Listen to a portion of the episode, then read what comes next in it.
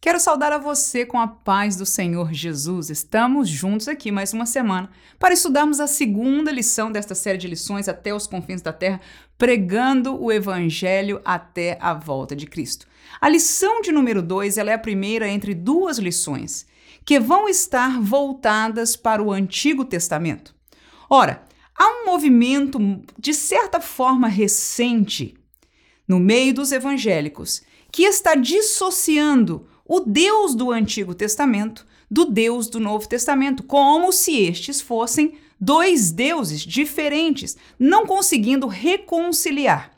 E Deus nos tem presenteado com estas duas lições, onde nós vamos aprender pontos chaves de reconhecer o mesmo Deus que nós conhecemos, que enviou a Jesus Cristo e por Cristo nos alcançou com a sua salvação. Vamos olhar para a sua atuação no Antigo Testamento. Essa primeira lição, no caso, a lição de número 2, vai estar focalizada na própria natureza de Deus. E através do estudo dela, nós vamos reconhecer quem é Deus em sua natureza e através das suas ações nós vamos entender o coração de Deus em salvar toda a humanidade.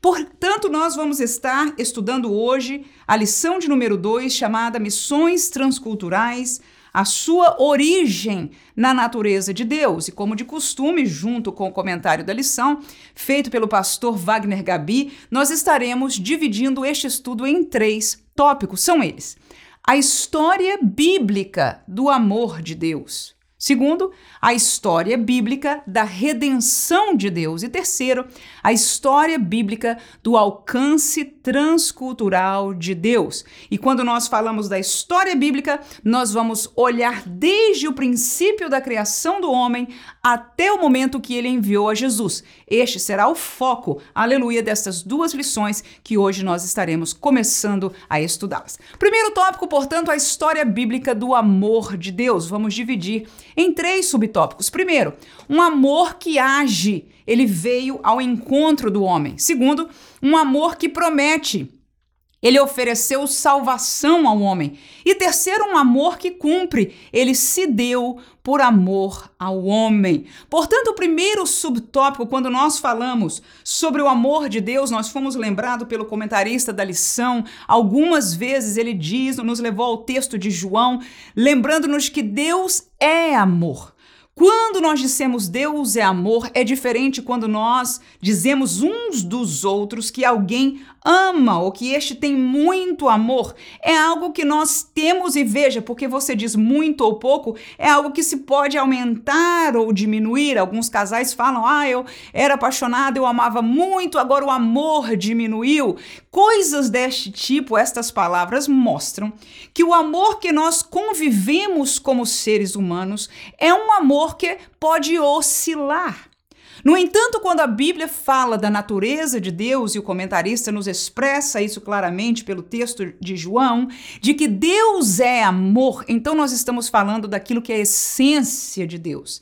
Veja de que quando o fruto do Espírito é entregue para nós no contexto que nós vivemos do Novo Testamento, o primeiro destes frutos é o amor, a caridade no sentido do amor ágape, um amor que vem de Deus. Este amor agapau ou ágape que provém de Deus é a sua própria essência. Deus não sabe ter ou ser diferente, ele é amor. E as escrituras provam isso, volto a dizer, há movimentos que estão questionando e duvidando da divindade do Antigo Testamento por algumas de suas atitudes, sem eles entenderem a pessoa de Deus, estão julgando negativamente o amor de Deus, que nós, nesta lição, estaremos evidenciando de que Deus sempre foi amor, ele é amor e para sempre será, como Deus eterno que é. Portanto, o amor primeiro ele é provado na sua ação.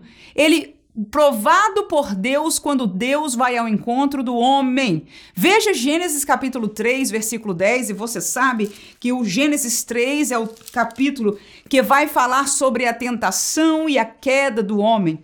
Depois dos dois primeiros capítulos estarem falando da criação de Deus e a coroa da criação ser o homem, depois a criação da mulher, a jutora do homem, e este primeiro casal então pôde herdar as maravilhas da criação e gozar, não é? Conviver com a bênção de Deus naquele jardim do Éden. De repente, em cena aparece uma serpente que está sendo usada por alguém, vem a tentar Eva, Eva cai naquela tentação, passa o fruto para Adão e ambos pecaram contra Deus. A Bíblia diz de que Adão, quando escutou, né, que na viração do dia Deus apareceu, ele se escondeu. E é neste contexto que nós vamos ler o versículo 10. E ele disse: Ouvi a tua voz soar no jardim e temi, porque estava nu e escondi-me. Ora, esta é a palavra de Adão. Quando Deus lhe questionou: Cadê você, Adão? Então Adão falou estas palavras: Eu ouvi a tua voz, Senhor, no jardim e temi. Ora, o que eu quero mostrar para mim e para você neste dia é de que Deus já estava consciente, Deus sabia da falha de Adão e de Eva.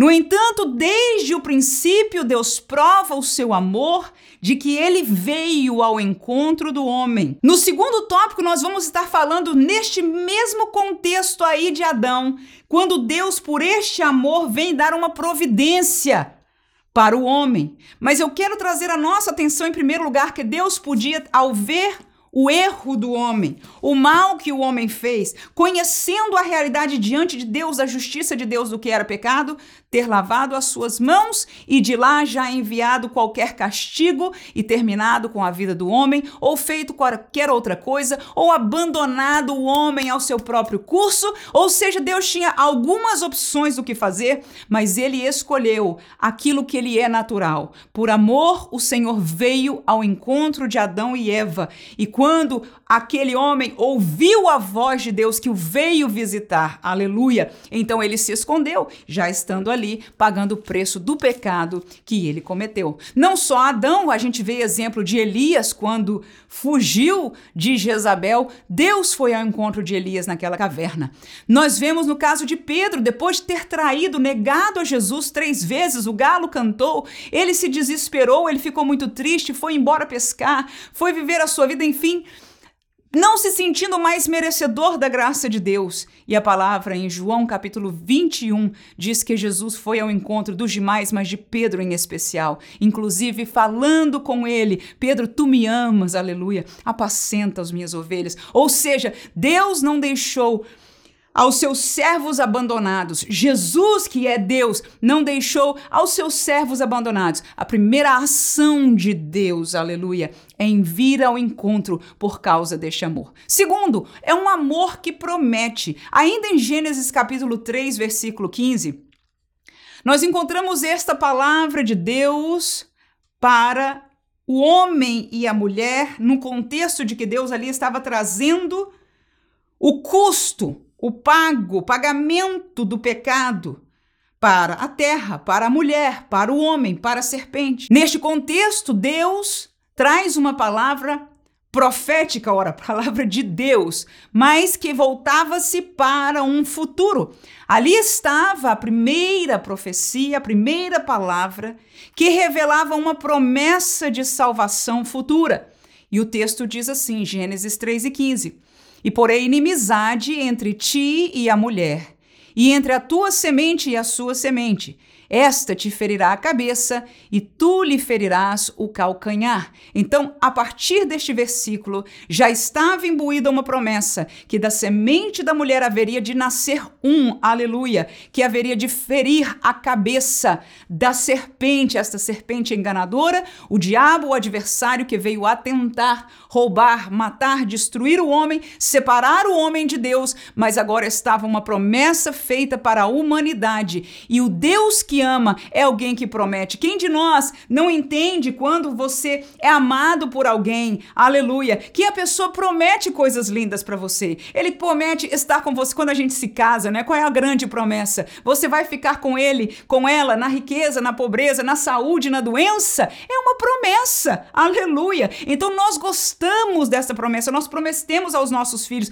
meu filho, aguenta aí, se esforça na escola, porque no fim do ano nós vamos de férias para você se divertir, para nós termos um bom tempo de descanso como família. São promessas. Quem ama, promete. Quem ama, age, vem ao encontro, ele não ignora, foi o que Deus fez. Deus não ignorou, não deixou para lá. Ele veio ao encontro do homem.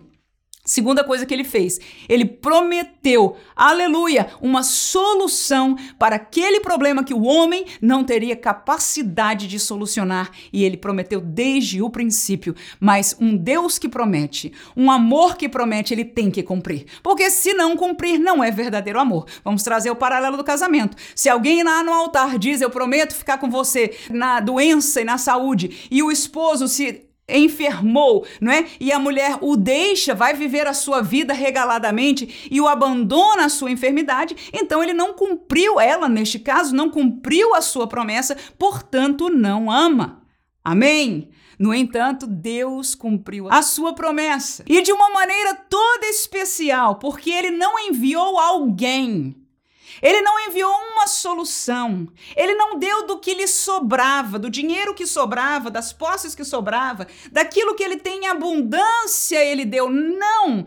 Deus prova o seu amor para conosco em que ele se fez, aleluia, pagamento por nós. Ele se deu em amor ao homem. Não existe amor maior do que esse de alguém dar a sua vida, aleluia, por alguém incomparável, difícil de achar, aleluia, raro, mas o Senhor provou seu amor para com a humanidade em que ele não ofereceu uma solução estranha, mas ele se deu a si mesmo. O Verbo se fez carne e habitou habitou entre nós. Aleluia! E não habitou para ser coroado como rei na época, mas para ser levado ao matadouro, ao madeiro e ali espiar na cruz do Calvário e ser o pagamento, a solução para o pecado da humanidade. Por isso, nós dizemos que o texto áureo da Bíblia é João 3,16. Porque Deus amou o mundo. Quem é este Deus? É o Deus Pai. Quem é este Deus? O Deus que falou com Adão. Quem é este Deus? O Deus do Antigo Testamento, aleluia, que é o mesmo do, do Novo Testamento, porque Deus amou o mundo de tal maneira que deu o seu Filho unigênito. Mas nós entendemos que Deus é uma trindade, a pessoa segunda de Jesus veio, o Verbo, a palavra viva se encarnou e viveu entre nós. Então, este Deus se fez carne e habitou entre nós, para que todo aquele que nele crer não pereça mais não seja mais condenado ao inferno, mas tenha a vida eterna, a mesma realidade, Romanos 5 e 8. O texto diz: Mas Deus prova o seu amor para conosco. Olha aí, irmãos. Olha aí o que o texto bíblico diz, inspirado de Paulo. Deus prova o seu amor para conosco. É um Deus que aparece, que não sai correndo, é um Deus que promete, mas que prova pelo cumprimento em que Cristo morreu por nós, é o texto de Romanos 5:8, sendo nós ainda pecadores. Então olhamos neste primeiro tópico para a história bíblica do amor de Deus e que linda é reconhecer esta história. O segundo tópico, nós vamos falar da história bíblica da redenção de Deus. Ora, redimir é fazer alguém livre da sua dívida, é comprar a dívida de alguém para si, é tirá-lo do, da condenação pela sua dívida. Então, houve, como já mencionamos desde o Gênesis, uma promessa de atuação de Deus. Mas agora havia na questão do pecado uma mancha, uma falha, algo que deveria ser pago, algo que deveria, enfim, ser espiado diante de Deus, porque uma outra parte da natureza de Deus que vive em conjunto com o amor. Deus não pode nivelar e caminhar e oscilar com essas duas partes. Deus é perfeitamente amor, mas ele é perfeitamente justiça, e a justiça de Deus não aceitava, não coaduna com o pecado. Não é que ele não queira na razão, Deus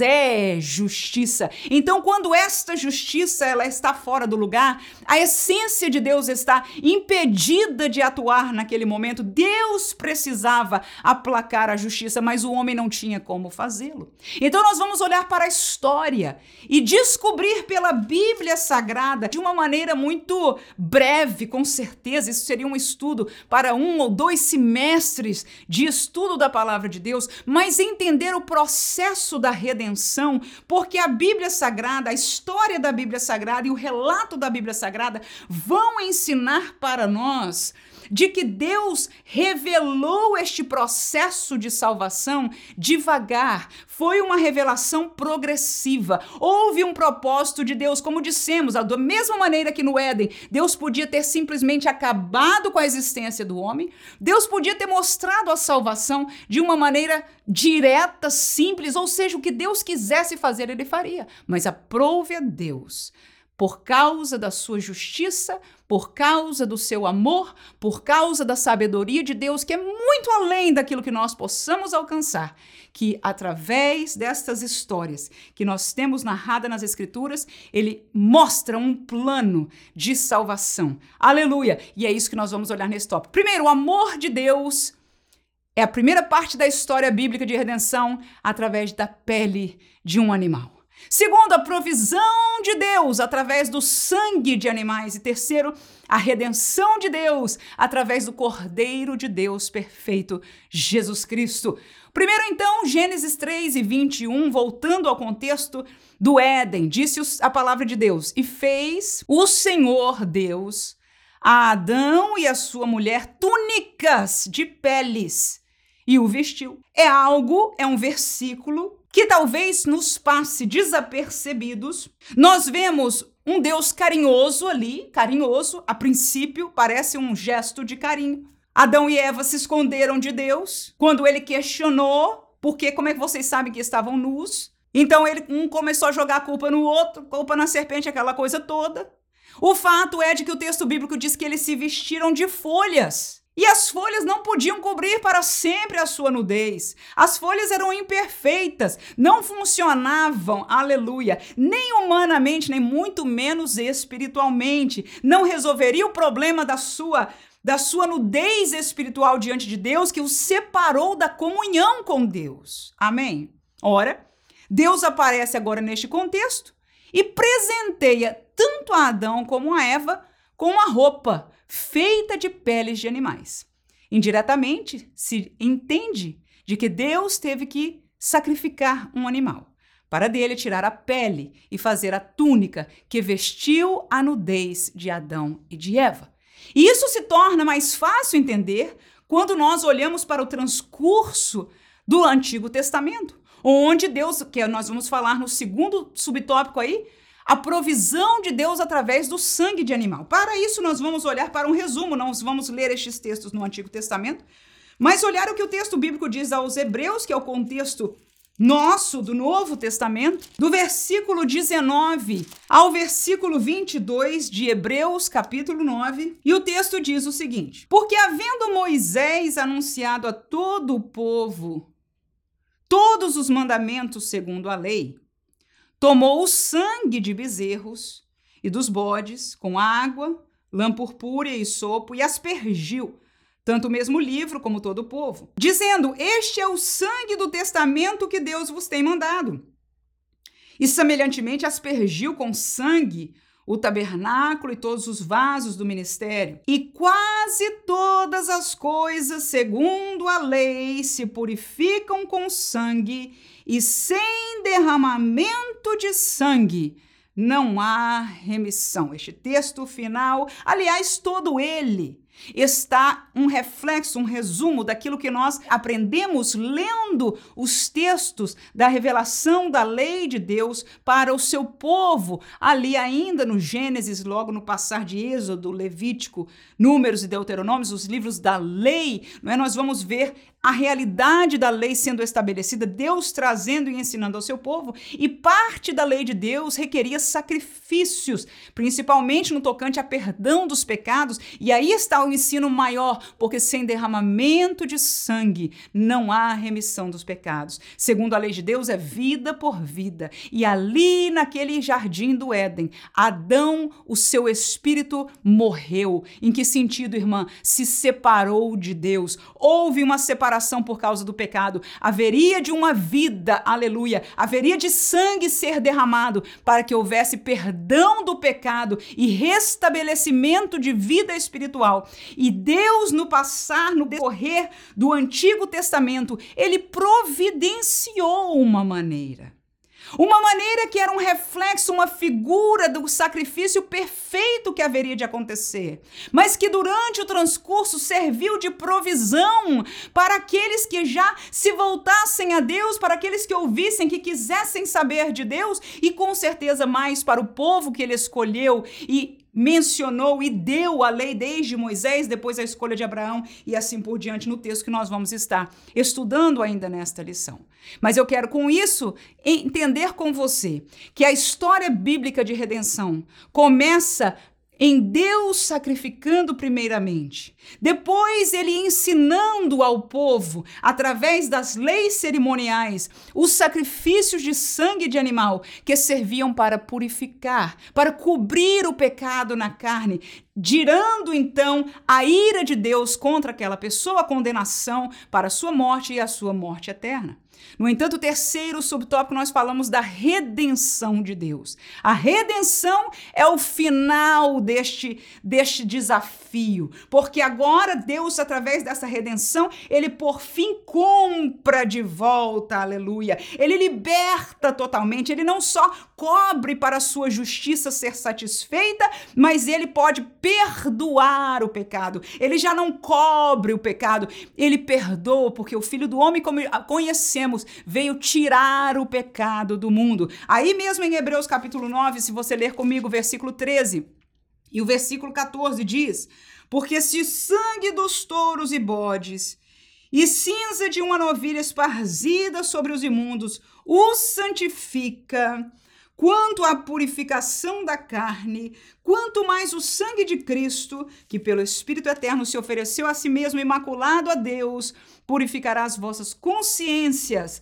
das obras mortas para servirdes ao Deus vivo. Então, neste versículo e outros aqui neste texto de Hebreus, nós podemos entender, e na verdade em todo o Testamento, de que o sacrifício de Jesus, ele é muito superior. E não só superior no sentido de pagar, mas ele tem uma dimensão de atuação, aleluia, na vida do homem. Ele purifica, ele funciona como um sanador, um sarador, aleluia, de tudo que o pecado pecado fez contrário, glória a Deus. E este sacrifício então foi entregue diante de Deus Pai e foi recebido, glória a Jesus, para perdão dos nossos pecados. Deixo ainda 1 Timóteo capítulo 2, versículos 5 e 6. O texto diz: Porque há um só Deus e um só mediador entre Deus e o homem, Jesus Cristo, o homem, o qual se deu a si mesmo em preço de redenção por todos. Está aí.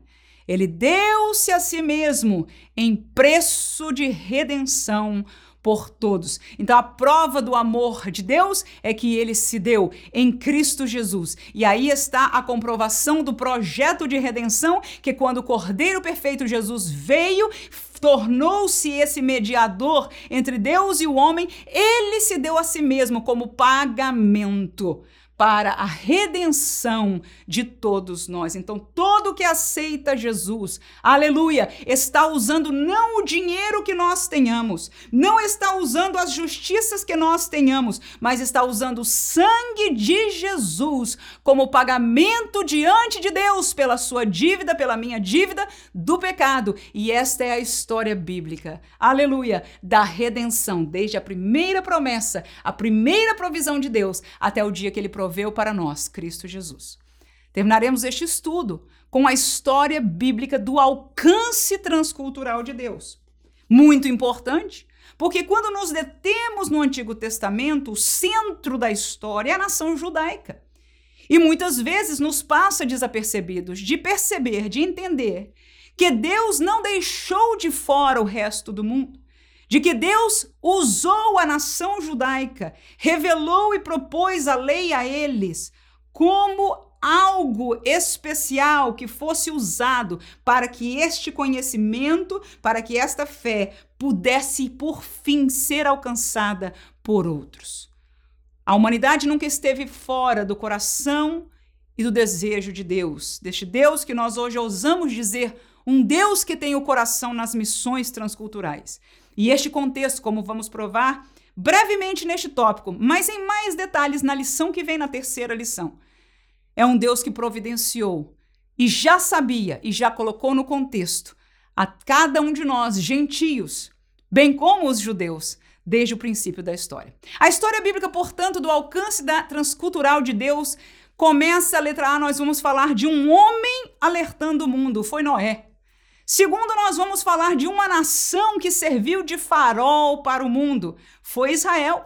E terceiro, nós vamos falar de uma comunidade de fé, que tem reunido as culturas todas do mundo. Amém? Primeira pessoa que eu, olhando a Bíblia, enxerguei essa transculturação, este, esta mensagem de Deus, a mensagem de alerta de Deus para todos, foi na pessoa de Noé. Ora, o tempo de Noé antecedeu a lei. O tempo de Noé antecedeu Abraão, portanto, não havia vínculo com a nacionalidade de Israel quando Noé então é chamado por Deus para construir a arca, para que as pessoas não entrassem no juízo de Deus que haveria de vir por causa da sua maldade. E Deus mandou Noé convidar, pregar, dizer o que estava acontecendo para que as pessoas pudessem salvar-se. Isto foi feito fora do contexto da promessa a conhecida em Abraão. Portanto, está fora do contexto judaico, está fora do contexto né, desta, desta nação somente, mas está no contexto de todos os povos. 1 Pedro 3 e 20, o texto diz: Os quais em outro tempo foram rebeldes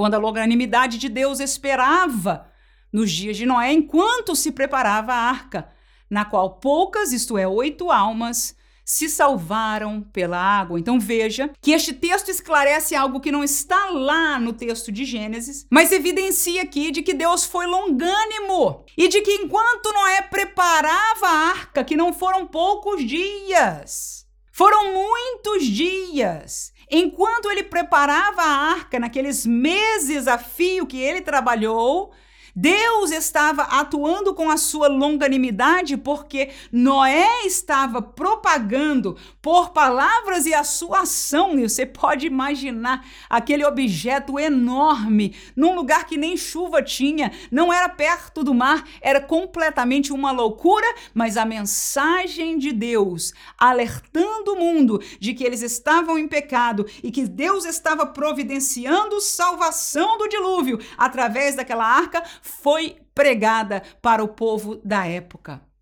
Segundo Pedro 2 e 5, o texto ainda diz: "E não perdoou ao mundo antigo, mas guardou a Noé, pregoeiro da justiça, com mais sete pessoas, ao trazer o dilúvio sobre o mundo dos ímpios. Essa mesma realidade aí por Pedro mais uma vez expressa, mas chamando-nos atenção que Noé foi um pregador, o pregoeiro da justiça, não é? Ele e outros sete se salvaram porque entraram, creram na palavra, no alerta de Deus, mas os demais foram condenados. Por quê? Porque não creram, não aceitaram o caminho, a solução de Deus para eles. Mateus 24, neste texto que Jesus fala, versículo 38 e 39 diz: Porquanto assim como nos dias anteriores ao dilúvio. Comiam, bebiam, casavam, se davam-se em casamento até o dia em que Noé entrou na arca e não o perceberam, até que veio o dilúvio e levou a todos. Assim será também a vinda do filho do homem. Então Noé alertava ao mundo, mas o que é que o mundo fez? Jesus aí nos chama a atenção. Eles não fizeram nada. Continuavam comendo, continuavam bebendo, continuavam casando, como se nada na vida tivesse acontecendo, fora do detalhe de que um louco estava construindo uma arca. O mundo hoje continua vivendo da mesma maneira, fora de que uma gentinha louca está dizendo que Jesus vai voltar, que a grande tribulação será uma realidade e que o único caminho é aceitar a Jesus, é vir deixar o caminho de pecado, se arrepender, vir à comunidade da fé chamada igreja estabelecida por Cristo e permanecer fiel na presença do Senhor. Então estes loucos estão por aí, essa gente que não presta para nada, que a gente tem que fazer tudo para calar a boca deles, não é? Porque são doidos. Que que é isso, uma arca no meio quase de um deserto? Glória a Jesus. Continuaram a sua vida até que, como disse Jesus, de repente Noé entrou na arca porque Deus mandou. A porta se fechou porque Deus fechou a porta pelo lado de fora. E a chuva que eles desconheciam começou a cair e aquelas pessoas da época pereceram na sua vida quando foram graciosamente alertados por Deus. E Deus não alertou só a família de Noé que ele encontrou justa. Deus encontrou Noé justo. Mas ele alertou não só a família, mas todo o povo da época. Uma nação como farol para o mundo, Israel é o nosso segundo subtópico. Ora, eu busquei que palavra usar para ir, encontrei farol sendo a melhor, talvez até você encontre uma palavra, melhor para isso. Mas o farol não só é uma iluminação, mas ela mostra o caminho, ela revela se ele estiver, por exemplo, na terra, não é? Num lugar, num país ou numa cidade, aquele que está viajando, eu entendo pouquíssimo, se não nada de navegação, mas eu posso imaginar de que se ele sabe que tem um farol na costa daquela cidade, daquele estado, ele pode seguir a luz do farol e vai chegar ao seu destino.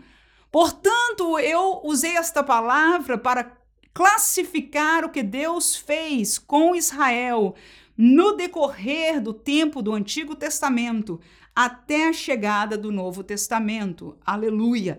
Deus separou esta nação. Glória a Deus, Gênesis capítulo 17 e 4, e também leremos o versículo 7. É um dos textos que está aqui na nossa leitura bíblica em classe e trata-se então da chamada da nação de Israel. Mas nós já vamos selecionar os textos que mostram que nos fazem entender por trás da chamada de uma nação os olhos de Deus para todo mundo. Veja comigo, versículo 4. Quanto a mim, eis o meu concerto contigo, e é que serás o pai de uma multidão de nações. E estabelecerei o meu concerto entre mim e ti, a tua semente depois de ti, em suas gerações, por conserto perpétuo, para te ser a ti por Deus e a tua semente depois de ti. Veja que quando nós falamos da semente de Abraão, quando nós falamos da herança genealógica de Abraão, nós estamos nos prendendo ao povo de Israel. Né? A Bíblia fala daqueles que vieram do lombo de Abraão, filhos genealógicos de Abraão. No entanto, no primeiro versículo que lemos dos quatro, Deus diz não pai de uma grande nação. Ele diz pai de uma multidão de nações.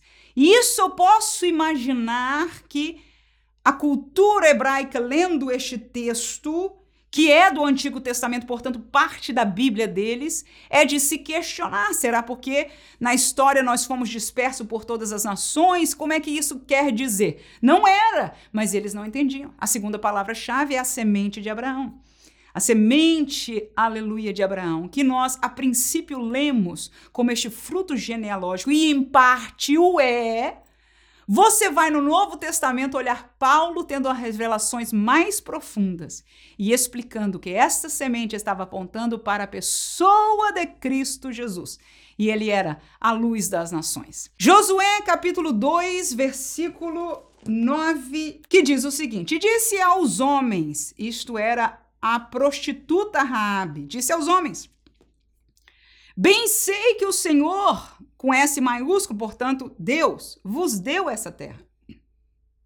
E que o pavor de vós caiu sobre nós, e que todos os moradores da terra estão desmaiados diante de vós, porque temos ouvido que o Senhor secou as águas do Mar Vermelho diante de vocês. Quando saíes do Egito, e o que fizeste aos dois reis dos amorreus, e a Seon e a Og, que estavam da além do Jordão, os quais destruístes? Ouvindo isto, desmaiou o nosso coração. Em ninguém mais há ânimo algum, por causa da vossa presença, porque o Senhor vosso Deus é Deus em cima nos céus e embaixo na terra. Aleluia! Vejam, irmãos, o que aconteceu aqui é que agora este povo que saiu do Egito, que atravessou o deserto, agora atravessam né, a entrada na terra prometida, já não é mais Moisés, mas Josué quem está na liderança. E quando Deus manda enviar espias para a terra, na cidade de Jericó, e eles encontram aquele cenário, aquela preparação e entram na casa de Raabe, Raabe diz essas palavras: "O quê? Eu quero dizer para vocês que todo mundo aqui já conhece vocês. Mas por que é que eles conheciam a Israel? Por causa das ações do Deus de Israel em prol do seu povo. Eles reconheciam, como diz, lemos no final, as últimas palavras de Rabi, que o vosso Deus é Deus em cima no céu e embaixo na terra. Ou seja, para uma cultura pagã que confia nos poderes de seus deuses entender que há um Deus que é maior do que os seus deuses, eles estão fritos e era este o sentimento que parava. Então, para as demais nações, eles estavam conhecendo a uma nação que tinha um Deus maior do que todos os deuses. Provavelmente até o único Deus verdadeiro, que se falassem com o israelita, ele ia dizer o Deus criador do céu e da terra. Então, neste sentido, Israel também era farol para as nações. Quando a mulher falou: Eu sei que vocês saíram e já destruíram dois reis, e com certeza o rei junto com seus reinados. E alguém olha, ai meu Deus, não! Em fazer isso, o Senhor estava mostrando de que o Deus de Israel era mais poderoso do que os exércitos dos homens. Muitos poderios na terra hoje, muitos líderes pensam que por terem a sua mão e o seu dedo com um botão para uma bomba atômica ou para qualquer outra maldade, para detonar os seus exércitos no mundo, eles têm algum controle. No entanto, Israel ali provava aleluia, para as demais nações da época, que o controle estava na mão de Deus. E Raabe, neste medo que estava, disse: "Tenha misericórdia de mim, porque a gente sabe que vocês vão ganhar". Mesmo sendo Jericó aquela cidade murada de uma maneira que não tinha como conquistar. Ela sabia. E ela disse: Me prometam que vocês vão me salvar. E a palavra foi cumprida e ela foi salva. Mas Jericó, de uma maneira extraordinária e milagrosa, os muros implodiram e o povo de Deus pôde entrar e conquistar aquela terra para a glória do Deus de Israel, que é o nosso Deus. Quem pode dizer amém? Isaías capítulo 55, 3 a 5. O texto diz o seguinte: Inclinai os vossos ouvidos e vinde a mim, ouvi, a vossa alma viverá, porque convosco farei um concerto perpétuo, dando-vos as firmes beneficências de Davi. E nesse negócio de concerto, e Davi a gente sabe que está voltado com Israel. Eis que eu o dei como testemunha aos povos, como príncipe governador dos povos. Eis que chamarás a uma nação que não conheces e uma nação que nunca te conheceu correrá para ti. Por amor do Senhor teu Deus, o Santo de Israel, por ele te glorificou. Então está falando de uma liderança que haveria de surgir. Aleluia! Né? Desta semente que seria testemunho, que seria governante sobre os povos, e que uma nação que nunca conheceu esta fé, uma nação que nunca foi parte deste concerto, vai correr para ele e esta nação exemplificada somos nós, os gentios, que nós vamos estar vendo nestas lições que de todo mundo corremos para Jesus e fomos alcançados por esta salvação, mas o farol da salvação. No contexto do Antigo Testamento, da história da humanidade, foi Israel aprove a Deus por Israel, aleluia, mostrar, fazer conhecido o Deus, Senhor dos Senhores, o Deus Criador, o Deus da Bíblia Sagrada. Quem pode dizer amém ainda? E terminamos com uma comunidade de fé então, a história bíblica do alcance transcultural, ele começou alcançando transculturalmente pelo alerta de Noé, depois ele continuou pela nação de Israel e agora ele continua alcançando as culturas por uma comunidade de fé, ou seja, gente que não necessariamente tem um nome de nação, gente que não necessariamente pertence à mesma organização, com um nome, com uma fachada organizacional e todo mundo dentro daquela mesma regra. Não. Nós entramos nesta comunidade através da fé em Jesus Cristo, que veio pelo ouvir a palavra de Deus Deus, porque a fé vem pelo ouvir e ouvir pela palavra de Deus. Então, esta comunidade de fé na verdade da palavra de Deus e em Jesus Cristo, esta comunidade tem reunido as culturas de todo o mundo. E se você perdeu a nossa última live, nós tivemos a participação do pastor Edson Silva, que nos respondeu a pergunta sobre como as culturas indígenas com a qual ele tem trabalhado há 42 anos reconhecem a verdade do evangelho evangelho, quando o evangelho é tão distante daquilo que as suas religiões naturais de crescimento e de origem podem oferecer, mas como isso acontece, como o evangelho verdadeiramente é transcultural, ele respondeu para nós. Eu convido você a assistir a live passada, que estamos também falando sobre leis de ensino para ajudar os professores, e na live que vem nós teremos mais bênçãos para você. Isso é todo sábado. Você pergunta, irmã, então é ao vivo? Quando? Cada sábado, às 21 horas, horário de Brasília, nós estamos disponibilizando este tempo. Eu e a missionária Vânia da Silva, que também vai estar compartilhando seus conhecimentos sobre missões, 42 anos de missões não só aqui nos Estados Unidos, mas também na África, Centro-América, Ásia, enfim, outras partes do mundo onde o Senhor a permitiu ir. Amém? Então, esta comunidade de fé alcançou culturas no mundo. Apocalipse 7, 9 é o final de tudo.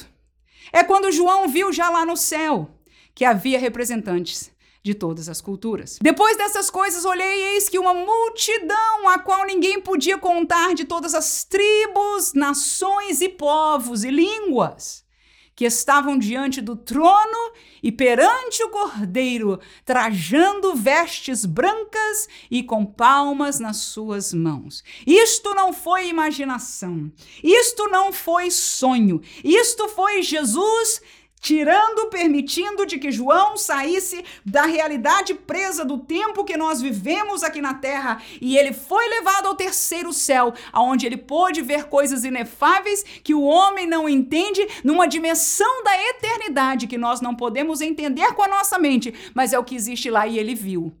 Ele viu, já estava acontecendo. Ele viu e aquilo que um dia nós vamos estar vivendo no céu. João viu e está escrito para nós. Atos capítulo 2, versículo 5, o princípio desta comunidade. Vamos ler ainda o 41 e o 47 de Atos 2. E em Jerusalém estavam habitando judeus, varões religiosos, de todas as nações que estão debaixo do céu.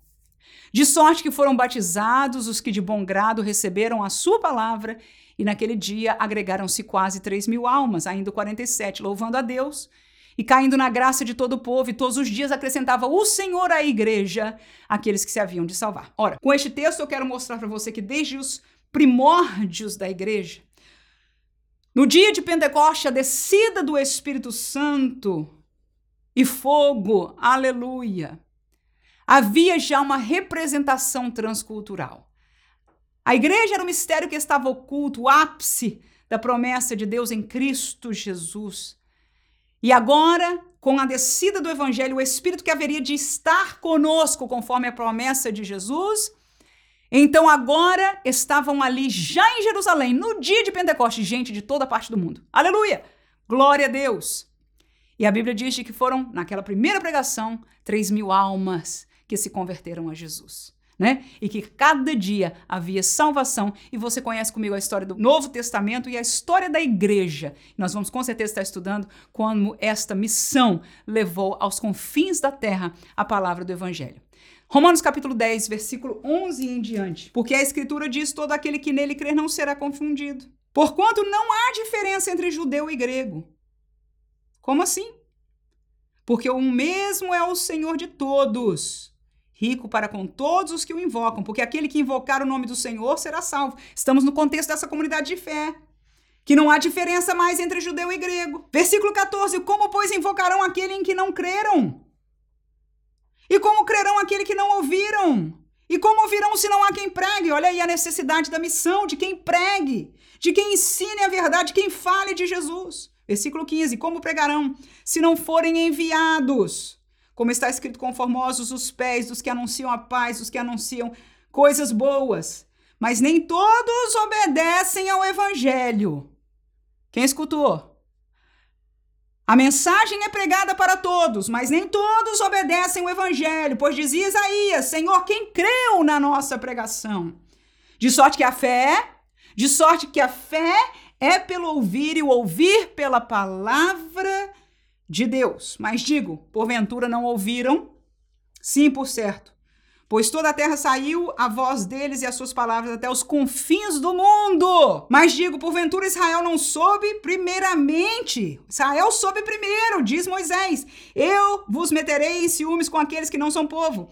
Com gente insensata vos provocarei a ira. Olha aí, Moisés já foi revelador da parte de Deus, de que um povo que não era separado como eles haveria de causar ciúme neles. Mas eles não souberam? Sim, foram os primeiros a saber. Versículo 20, estamos terminando. Isaías ousadamente diz: Fui achado pelos que me não buscavam, fui manifestado aos que por mim não perguntavam. Claro que o texto de Romanos está falando mais diretamente ao povo de Israel, povo judeu que estava ali em Roma, mas são palavras que nos alegram, nos esclarecem, porque neste versículo 20, que Isaías já falou, o Deus do Antigo Testamento, que revelou a Moisés, revelou a Isaías, estamos vendo que é o mesmo Deus. Quem pode se alegrar com o Senhor aqui? Temos isto para ensinar as nossas classes de escola dominical, para a glória do nome do Senhor Jesus. E Isaías diz: esta gente que não me buscavam, que estava em outras práticas de ocultismo, de paganismo, de outras idolatrias, eu fui achado por eles e fui manifestado, aleluia, aqueles que não perguntavam por mim. E como saberão se não houver quem pregue? Então, neste trimestre, vamos nos lembrar que a missão da igreja pregar o evangelho, para que a palavra e o ensino de Jesus seja achado. Nem todos ouvirão e darão ouvido ao evangelho, mas será pregado para que aqueles que nele creem não pereçam, mas tenham a vida eterna. Classe que vem, nós continuaremos este assunto com um pouco mais mais encaminhados e será de muito benefício para o nosso entendimento da palavra de Deus. Deus abençoe você. Espero que você tenha a oportunidade de estar conosco na live. Sábado, 21 horas, mas se não tiver, a gravação fica disponibilizada para você também. Deus abençoe você, em nome de Jesus. Amém.